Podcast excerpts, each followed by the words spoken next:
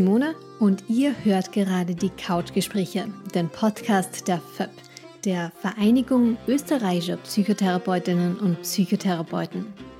In der heutigen Folge geht es um die Werdung des Psychotherapiegesetzes, das vor 30 Jahren entstanden ist. Dieses Gesetz war eines der ersten weltweit, das die Psychotherapie, die Psychotherapieausbildung und die Ausübung der Psychotherapie in dieser Form gefasst hat und war damit auch Vorbild für viele weitere Länder in Europa. Diesmal haben wir das Ganze in einem etwas anderen Setting geführt. Mein Kollege Wolfgang hat das Interview, so wie sonst auch, mit unseren Gästen geführt, diesmal aber nicht mit mir, sondern gemeinsam mit unserer Kollegin Linda. Und ich selbst habe dabei das Ganze mit der Videokamera aufgenommen. Leider hat es bei dem Interview gerade am Anfang ein paar technische Schwierigkeiten gegeben. Deswegen ist die Soundqualität stellenweise leider nicht ganz optimal. Ähm, sorry dafür. Die Videoausschnitte von dem Interview könnt ihr euch dafür aber bald anschauen. Und ja, dafür schaut ihr am besten auf unserem Facebook-Kanal oder auf unserer Website www.voepp.at vorbei. Okay, also ich bin die Linda, ich bin heute äh, ausnahmsweise statt der Simone hier hinter dem Mikrofon, bin ansonsten am Konzept beteiligt ähm, und arbeite im Hintergrund. Da unsere Simone heute äh, mitfilmt, darf ich ihre Aufgabe übernehmen und freue mich drauf. Als Co-Host, ja, freut mich genau. auch.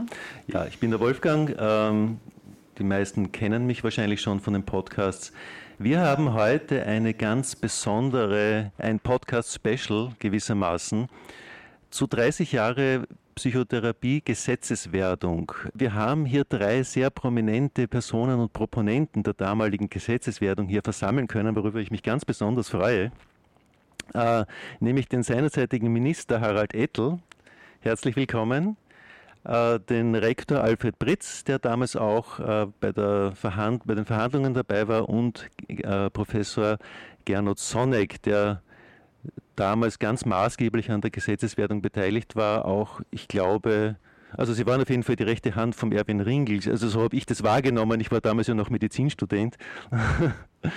ähm, vielleicht fange ich wirklich gleich mit Ihnen an und Sie erzählen kurz, äh, wie die Situation der Psychotherapie in Österreich damals war. Zum Ersten, ich glaube, ich war eher die linke Hand von Erwin Ringel. Okay. Aber wir haben sehr, sehr eng zusammengearbeitet und haben auch vieles gemeinsam gemacht, insbesondere auch äh, psychosoziale Versorgung und so weiter, Gründung des Kriseninterventionszentrums. Die Chancen, die es in den 70er Jahren mit Bruno Kreisky gab, waren ja wirklich groß. Es war eine Art Goldgräberstimmung. Kreisky selber hatte damals 1400 Experten geladen zu Gesundheit, Wissenschaft, Bildung und Wirtschaft. Und äh, Willibald Sluger, der forensische Psychiater, hat mich damals auch in diesen Kreis hineingebracht. Und wir hatten dann das Riesenglück, den Michael Kierein, den Legisten, einen der Legisten vom Gesundheitsministerium zu haben. Und da haben wir dann eben in den 80er Jahren begonnen, an einem Gesetz zu basteln, wobei ich ja nach wie vor bewundere, wie er wie Kirein aus unseren, aus dem, was wir dort berichtet haben und gemeint haben und erzählt haben und gesagt haben, aus dem dann jeweils brauchbare Sätze zu machen, die man dann auch in ein Gesetz hineinschreiben kann. Und natürlich äh, gab es damals nicht nur Freunde, die uns dabei unterstützt haben, sondern es gab natürlich auch äh, immer wieder Leute, wo es dann relativ schwierig wurde. Ein großes Glück war noch von Oellinger, von dem Verfassungsjuristen, ein Gutachten, in dem grob gesprochen drinnen stand, dass äh, Psychotherapie nicht unbedingt, äh, nicht notwendigerweise eine ärztliche Tätigkeit sein muss, sondern eigentlich ganz im Gegenteil. Und äh, von daher ausgehend, Manfred Matzker damals noch als äh, glaube ich, Sektionschef Nein, bei damals war Ministerialrat, Ministerialrat bei Löschnack. Der war da auch sehr aufgeschlossen und hat uns sehr geholfen. Mit dem hatten wir auch noch einige, einige Sitzungen zu der ganzen Sache. Ich erinnere mich zum Beispiel, dass ich mit Kurt Steirer darüber gesprochen habe. Es war so, wir haben uns immer, nachdem wir uns im Ministerium getroffen hatten äh, und dort stundenlang gewerkt haben, wirklich stundenlang bis zur Erschöpfung, bis uns nichts mehr einfiel, äh, dann haben wir immer so eine Runde gemacht, wer kennt wen, mit wem könnte er darüber sprechen, wie weit wir sind und wie viel Unterstützung könnten wir dort bekommen.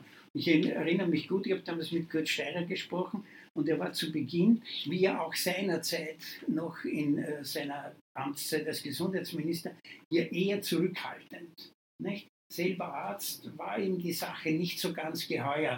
Letztlich, ich habe ihn öfter dann getroffen und er war dann auch mal bei uns und dann letztlich hat er uns dann auch unterstützt, weil er gesehen hat, was aus dem Ganzen wird. Aber es gab natürlich auch Widerstand aus den eigenen Reihen. Ich erinnere mich, die Wiener Psychoanalytische Vereinigung zum Beispiel wollte oder ist sogar mal kurzfristig ausgetreten aus dem Dachverband psychotherapeutischer Vereinigungen, dann aber doch wieder gekommen und äh, letztlich dann ja doch auch im Psychotherapiebeirat vertreten. Sie wollten dann doch nicht außerhalb sein. Äh, ich, ähm, ich erinnere mich ja, dass der, der Dachverband der österreichische Dachverband für Psychotherapie, da war ja der Hans Strotzker, glaube ich, der Vorsitzende damals? Ursprünglich. Ja. Dann Raul Schindler. Aha, okay. Und zu der Zeit, wo diese Gesetzesinitiative entstanden ist, war wer? War schon Raul Schindler. Aha, okay. Also in der Vorphase Strotzka mhm. und der Wechsel war äh, 1987. Mhm, okay. Und 90 ist das Gesetz dann verabschiedet worden. Wir haben auch gerade gehört von Ihnen, die WPV ist äh, kurzzeitig auch aus dem Dachverband ausgetreten. Vielleicht eine gute Frage für Sie, Herr Dr. Pritz. Ähm, wie kann man sich die Gesetzwertung vorstellen? Waren da unterschiedliche psychotherapeutische Schulen involviert? Gab es Konflikte? Wer hat welche Interessen gehabt?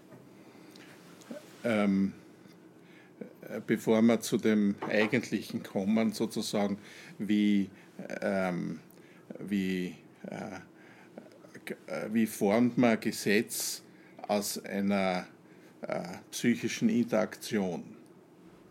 Mhm. Ja, das ist ja ein ganz schwieriger Gesichtspunkt. Der Dr. Wille, äh, den der Gernot Sonnig schon erwähnt hat, hat, hat uns zum Beispiel gefragt, ja, ähm, ist die Psychotherapie eine Wissenschaft oder eine Kunst? Und zuerst haben wir gesagt, ja, es ist schon eine Kunst. Sagt er, aha, da müssen wir ein Gesetz konstruieren, das dem der Kunsthochschule entspricht. Haben wir gesagt, nein, so ein Gesetz ist es dann doch wieder, also, also so eine Materie. Form, Materie ja. ist es dann doch wieder nicht. Also es ist, diese Frage hat uns sehr beschäftigt, der, die Identität und der Charakter der Psychotherapie. Auch den Begriff der Psychotherapie gab es ja noch nicht. Ja, der wurde erst durchs Gesetz eingeführt. Der Begriff vorher, der Psychotherapie? Äh, vorher äh, haben die Kollegen sich immer je, nach ihrer jeweiligen Schule bezeichnet. Ah. Ich bin Psychoanalytiker, ich bin Gestalttherapeut, ich bin Systemiker okay. und so weiter. Aber dass es diesen Klammerbegriff gibt, und der hat sich übrigens weltweit durchgesetzt, der Psychotherapie das ist ganz eine wesentliche Auswirkung auch dieses Gesetzes. Damit man weiß, aha, das ist der, der professionelle Rahmen, in dem sich diese psychische Interaktion abspielt. Äh, innerhalb der Vereine gab es, der Psychotherapie-Ausbildungsvereine, muss man jetzt sagen, gab es äh, solche und solche. Viele haben überhaupt kein gesellschaftliches Bewusstsein in diesem Punkt gehabt haben gesagt, wofür braucht man das überhaupt? Wir können ja eh arbeiten. Noch dazu in vielen Bereichen war es also eine Schwarzarbeit. Mhm. Ja, ähm, äh, damit konnte man auch mit niedrigen Tarifen leben. Und Aber gab's also das war die eine Seite. Gab es nicht da die Sorge, äh, dass Leute Psychotherapie anbieten würden, die dafür nicht qualifiziert sind? Ja, genau. Das war äh, das war auch eine der Motivquellen, zu sagen, man braucht eine Regelung. Mhm. Also vielleicht darf ich doch eine Anekdote erzählen in diesem Zusammenhang, weil sie signifikant ist. Es gab einen Psychotherapeuten, der wurde von der Ärztekammer angezeigt, dass er Psychotherapie macht, obwohl er nicht befugt ist dazu. Und der hat also vor Gericht äh, heftig äh, erklärt, dass er Psychotherapeut ist und Psychotherapie macht und darauf besteht. Und der Richter sagt zu ihm, ähm, Sie mögen es so sehen, aber ich sage Ihnen, Sie machen Beratung und spreche Sie frei. ja, weil bei der Psychotherapie wäre er in, in die Zwickmühle gekommen. Das, und solche äh, gesetzlichen Reibereien gab es mehrere im Vorfeld zwischen 1980 und 1985. Mhm, mhm, Ab 1985 begann dann der strukturierte Prozess, so wie es der Gernot beschrieben hat. Mhm. Obwohl ja Sigmund Freud schon früh bemüht war, zum Beispiel auch mit der Gründung der IPA, dass er da schon Rahmenbedingungen schafft, die sie dann eigentlich weiter ausgebaut haben mit dem Gesetz oder mit den Entwicklungen. Ja, also man könnte so, also äh, Freud hat sich ziemlich in, in der Frage der Laienanalyse 1926 mit dieser Frage beschäftigt, ob Nichtärzte Psychotherapie machen können. Hat sich ganz auf die Seite der Nichtärzte äh, äh, gestellt und hat gesagt, äh, gegenüber der Psychoanalyse ist jeder ein Laie, der es nicht gelernt hat. Also egal, ob er jetzt Arzt oder Psychologe oder sonst was ist, äh, es braucht ein spezielles Training für die Psycho für, in dem Fall für die Psychoanalyse. Ja, und im weiteren Sinn natürlich für die Psychotherapie. Und das, dieses Konzept hat sich international durchgesetzt in den letzten 30 Jahren. Also es gibt mittlerweile keine Diskussion mehr, dass die Psychotherapie äh, äh, wie es der Frankl einmal gesagt hat, Ancilla Theologie sei, eine Magd der Theologie. Oder jetzt heute taucht immer wieder die Frage auf, ist es eine Magd der Psychologie oder ist es was Eigenständiges? Also diese Eigenständigkeit der Psychotherapie, das ist ganz wesentlich ähm, durch dieses Gesetz stimuliert worden. Wie kam dann eigentlich der, wie, wie kam denn der Minister Ettel dann zu dieser Geschichte dazu? Ja, aus meiner Maturazeit heraus, da hat mir alles mehr interessiert als mein, meine technische Ausbildung. Ich habe damals Freud Psychoanalyse gelesen, einiges daraus. Ich habe Frankl gelesen, ich habe Fromm gelesen etc. Das heißt, ich bin auf einem vollkommen, vollkommen falschen Gleis gelandet. Äh, und das habe ich mir eigentlich mitgenommen und dann viel, viel später wieder entdeckt äh, äh, mit dem ersten Gesundheitsprogramm von der Regierung Kreisky mit den 2000 Spezialisten von damals, wurde das Thema äh, psychotherapeutische oder psychische Betreuung und so angesprochen. Das war ein, wesentlicher, ein ganz wesentlicher Punkt, weil der Hintergedanke damals der ersten Regierung Kreisky war auch ein anderes Thema. Da war der gute äh, Kontext also zu finden zwischen Budapest und Wien. Das waren die Selbstmordstädte, hat man damals noch gesagt und so weiter. Heute haben wir äh, das Kriseninterventionszentrum dafür, für die Suizidprophylaxe und so weiter und vieles mehr. Und das waren damals die, Gedank die Gedanken, wie man was ausbauen könnte. Wien, in der Folge ist ja das der Stadt Wien ist das perfekt gelungen, nämlich aus dem Zusammenspiel Soziales, Gesundheit, psychologische, psychotherapeutische Betreuung etc. Und das hat ja tatsächlich die Suizidrate dann sukzessive auch mit den immer mehr ausgebildeten und der hohen Rate an Therapeutinnen, die wir haben, gesenkt. Äh, das war ein Ansatz. Dann war ein Ansatz war der, dass, die, äh, dass ich mich immer an äh, an Linien der Weltgesundheitsorganisation orientiert habe. Da hat es damals schon so eine schöne Formulierung gegeben, äh, dass die Gesundheit als Zustand vollkommenen körperlichen, geistigen und sozialen Wohlbefindens und nicht nur der Abwesenheit von Krankheit und Gebrechen äh, definiert wurde und angesehen wurde. Das war sehr, sehr, sehr, sehr wesentlich. Und dann gab es ähm, Mentoren nachher, die mir nachher sukzessive bewusst waren. Ringel war auch Begriff. Äh, und eigentlich war mir Strotzka, Professor Strotzka, viel näher, weil er die Anleihen in der Sozialmedizin der Zwischenkriegszeit äh, gehabt hat. Und das war viel wichtiger. Der hat viel, viel, viel tiefer äh, in die sozialen Schichten, Untiefen hineingeschaut und hat da sehr viel gebracht. Die Freudianer die, und die Enkel von Freud, wenn wir schon da sind, die waren alle ein bisschen abgehoben. Dann bei der Gründung des Psychotherapiegesetzes äh, waren sie sehr elitär, würde ich sagen. Ne? Und das äh, hat da und dort zu Problemen geführt im Abtausch mit den Schulen und so weiter, weil sie waren immer oben, oben drüber. Ja, das alles zusammen hat, hat mich dorthin gebracht, dass ich, dass ich äh, 1989 dann eine Gruppe zusammengestellt habe. Äh, und Vorarbeiten waren ja viele da. Das ist ja Jahre hat es Vorarbeiten gegeben.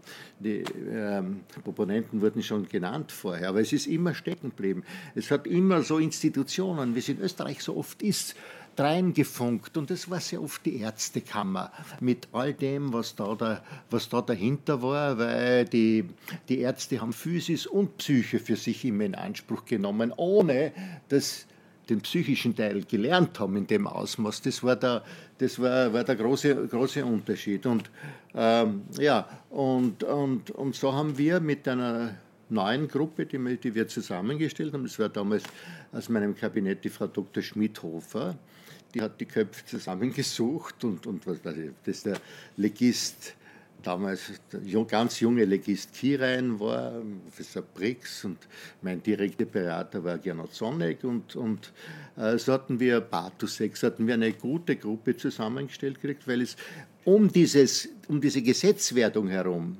mit dem x-ten Anlauf so viele Widerstände gegeben hat, institutionell. Das war nicht, nicht nur die Ärztekammer. Da hat es Vorbehalte gegeben aus der Sozialversicherung. Da hat es ja, aus, allen aus allen Bereichen und in Wirklichkeit. In Aber wirklich, was waren denn die Vorbehalte? Äh, die Vorbehalte waren initiiert primär von der Ärztekammer äh, weil es darum gegangen, weil es darum gegangen ist, welche Position ja, in den Gesundheitsberufen nimmt die Psychotherapie ein. Ja? Und wir haben von Gleichrangigkeit geredet. Das war der, der Ansatz, der war ganz, ganz wichtig und wesentlich. Und die Ärztekammer wollte sich immer absolut das Delegierungsrecht ja, erst Ansicht der Patienten und dann das Delegierungsrecht vorbehalten mit allem, was dazukommt. So definiert sie das nicht.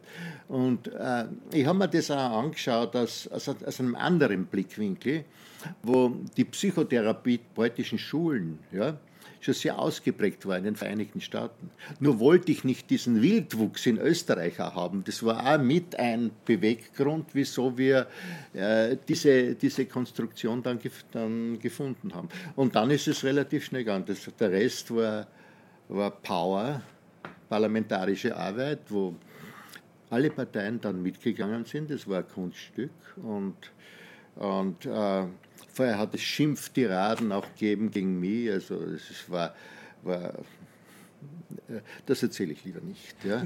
Äh, weil sie von, der, von, einer einschlägigen Gesellschaft, von der Ärztekammer, vom Präsidenten der Ärztekammer gekommen ist. Das war damals für mich sehr hart.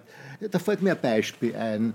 Äh, in, Im Netz heute wird, wenn man dem Anschober was Negatives nachsagen will, sagt man, der ist eh nur Lehrer. Ja? So sagt man das. Also die Welt hat, hat, sich, hat sich ja nicht verändert. Nur bei mir hat es der Ärztekammerpräsident gesagt, äh, ich bin ja vom Beruf ein Textilingenieur und habe diese Ausbildungslinie gemacht. Der äh, Ärztekammerpräsident hat gesagt, ja bitte, was wollen wir von dem fetzen Dandler erwarten? Das war, war damals die Auseinandersetzung, also um keinen Deut anders, als vieles heute interpretiert wird. Das hat sich dann sukzessive beruhigt mit Hilfe meines Kabinetts und so weiter. Und dann ist es gegangen und zum Schluss ist der Punkt gemacht worden. In, in meiner Wahrnehmung ist es ja auch so, dass äh, die Ärztekammer ja erst nach der Gesetzeswerdung irgendwie aufgewacht ist und gemerkt hat, dass ja da eine Konkurrenz erwachsen ist. Nein, nein im Vorfeld hat die Ärztekammer äh, extrem stark interveniert. Und auch äh, im Kabinett hat es sehr viel naturgemäß, sehr viel stark Kooperierende mit der Ärztekammer gegeben, ja, die das in der und der Form auch nicht haben wollten. Ja. Und in Wirklichkeit gegangen ist es in der Ärztekammer. Das hat sich immer mehr herausgestellt. Und deswegen haben, haben, sie relativ früh angefangen, dagegen zu sein, äh, weil sie gefürchtet haben, finanzielle Einbußen dadurch zu kriegen. Es ist nicht um die Versorgung gegangen. Ja?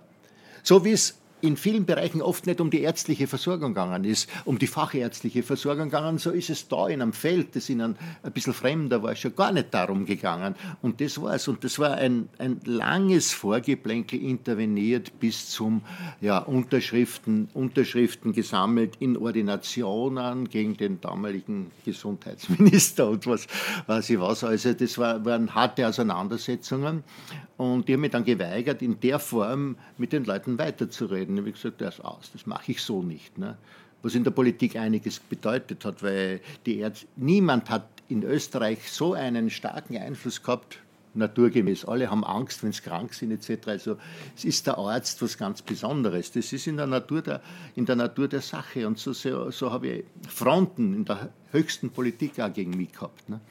Äh, und ja, aber das, ist, das hat sich alles, alles auflösen lassen. Und, und ich sage noch einmal, meine damalige Mitarbeiterin, die war selbst Verfassungsjuristin, Dr. Schmidhofer, war, war so ja, beinahe so etwas wie ein Postillon d'amour zur Ärztekammer. Die hat die immer wieder beruhigt und so weiter, bis es dann einigermaßen gegangen ist und der damalige wesentliche Proponent der Ärztekammer mit dem ich dann geredet habe, war der Dr. Rasinger in der Folge, ein guter Freund von mir. Mit dem habe ich einmal gleich drei Monate geredet am Anfang, weil, weil ich so beleidigt war. Also das, da war viel mehr dahinter. Und das ist gegangen, ich bin gekommen, habe das erwähnt und der Teufel war los. Ja. Aber dann hat sich das beruhigen lassen und, und, und ich, war, ich war der Meinung, dass, dass äh, weil es schon viel aufzuarbeiten gegeben hat nach dem Therapiegesetz in der Umsetzung und so weiter, äh, dass mein direkter Nachfolger als Arzt äh, noch äh, viel besser die Brücke hätte bauen können. Das hat so auch nicht funktioniert. Es hat erst dann durch seine Nachfolgerin dann gut hingehauen und das ist wahr, es ist gelaufen. Und wir haben ja, wir, mit, wir haben ja, wir gehören zu den Ländern, die punkto psychotherapeutischer Versorgung zu den besten gehören in Europa. Weltweit. Dichte, weltweit, ja, weltweit, das ist genau. Das wäre für uns auch sehr interessant zu erfahren, ähm, welche, ähm, ob es irgendwie einen internationalen Austausch gegeben hat, Vorbilder. Sie haben vorher schon Amerika als Beispiel gebracht, als ein negatives Beispiel. Na, nicht so, es war dort viel wild. Der, Entschuldigung, äh, Amerika muss man so sehen. Äh, äh, nach der Nazi-Zeit ja, ist ist ja, hat ja, hat ja die, haben die, waren die europäischen Universitäten ausgeblutet. Die Wiener Universität, die Intelligenz auf diesem Sektor wurde absolut geprägt von der, von, von der jiddischen Population in Wien. Und die waren dann in den Vereinigten Staaten und die haben dort sehr viel Aufbauarbeit geleistet. Und das ist und das eine hat sie dort und das andere hat sie dahin entwickelt und äh, das war ein bisschen heikel. Äh, da kann Fritz wahrscheinlich noch mehr erzählen, wo, was, wofür Österreicher ich würde nicht sagen, zu dem Zeitpunkt noch gar nicht geeignet war, Themen anzusprechen etc., weil wir gewusst haben, das ist eine kontinuierliche Entwicklung. Aber wir wollten einfach äh, nicht alles auf einmal drinnen haben, sondern das sukzessive ausbauen. Deswegen gibt es ja auch einen Beirat, der sich damit beschäftigt, wer, wie das gemacht wird und so weiter. So schaut das, hat das ausgeschaut. Das war, war Amerika und das waren es waren schon andere Länder, wo es gegeben hat und, und, und andere Länder in der Europäischen Union, da war ich schon Abgeordnete im Parlament in, in Brüssel, ja, wie Spanien etc., die haben das absolut weggeschoben. Die haben gesagt, das, das ist uninteressant. Äh, für, für, für die psychische Agenda sind die Ärzte zuständig. So.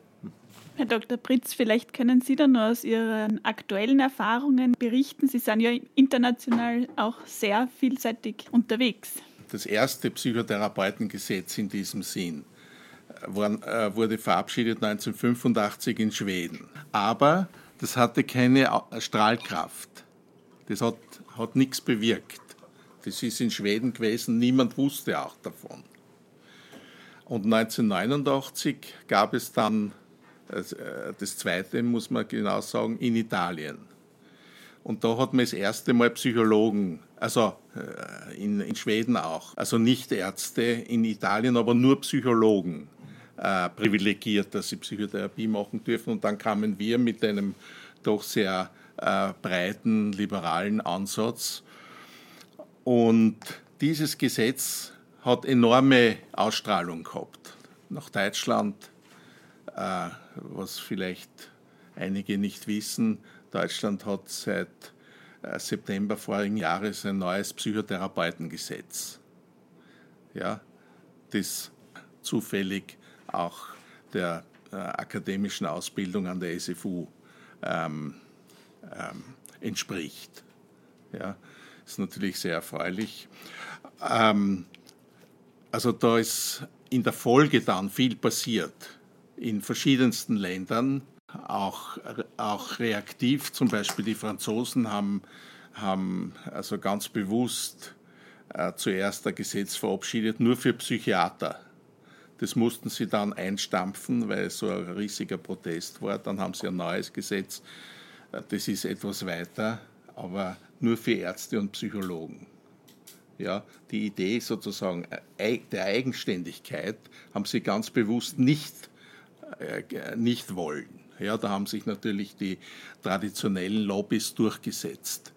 Und äh, so könnte man das jetzt ähm, ähm, weiter erzählen. Es gibt 14 EU-Länder, in denen es jetzt bereits Psychotherapieregelungen gibt. Finnland, äh, Schweden, Niederlande, Frankreich, Deutschland, Italien, Österreich, ähm, äh, Kroatien, Malta sind die, die mir gerade einfallen. Und alle haben sozusagen diese Idee aufgegriffen, dass die Psychotherapie ein eigenständiges äh, Fach ist. Das vereint alle. Und wir haben was Besonderes gemacht. Entschuldige, dass ich gleich so interveniere. Ja. Wir haben den breiten Zugang über die Quellenberufe gemacht. Ja? Genau. In dem, das hat es in Schweden in der Form nicht gegeben. Äh, ganz spezifische Altersregeln, 19 und 24 für das Fach, Fachspezifikum gehabt, das heißt Praxiserfahrung im Leben. Das alles, was Grundvoraussetzung ist im Umgang mit der Psychotherapie selber, hat, hat das österreichische Gesetz eigentlich drinnen gehabt. Und das war schon der Unterschied. Ja, das war der erste Teil des Interviews zum Thema 30 Jahre Psychotherapiegesetz hier bei den Couchgesprächen. Im nächsten Teil sprechen Linda und Wolfgang mit den drei Gästen unter anderem über die Verfügbarkeit von Psychotherapie und auch über die Veränderungen auf dem Gebiet in den vergangenen 30 Jahren. Also bis dann.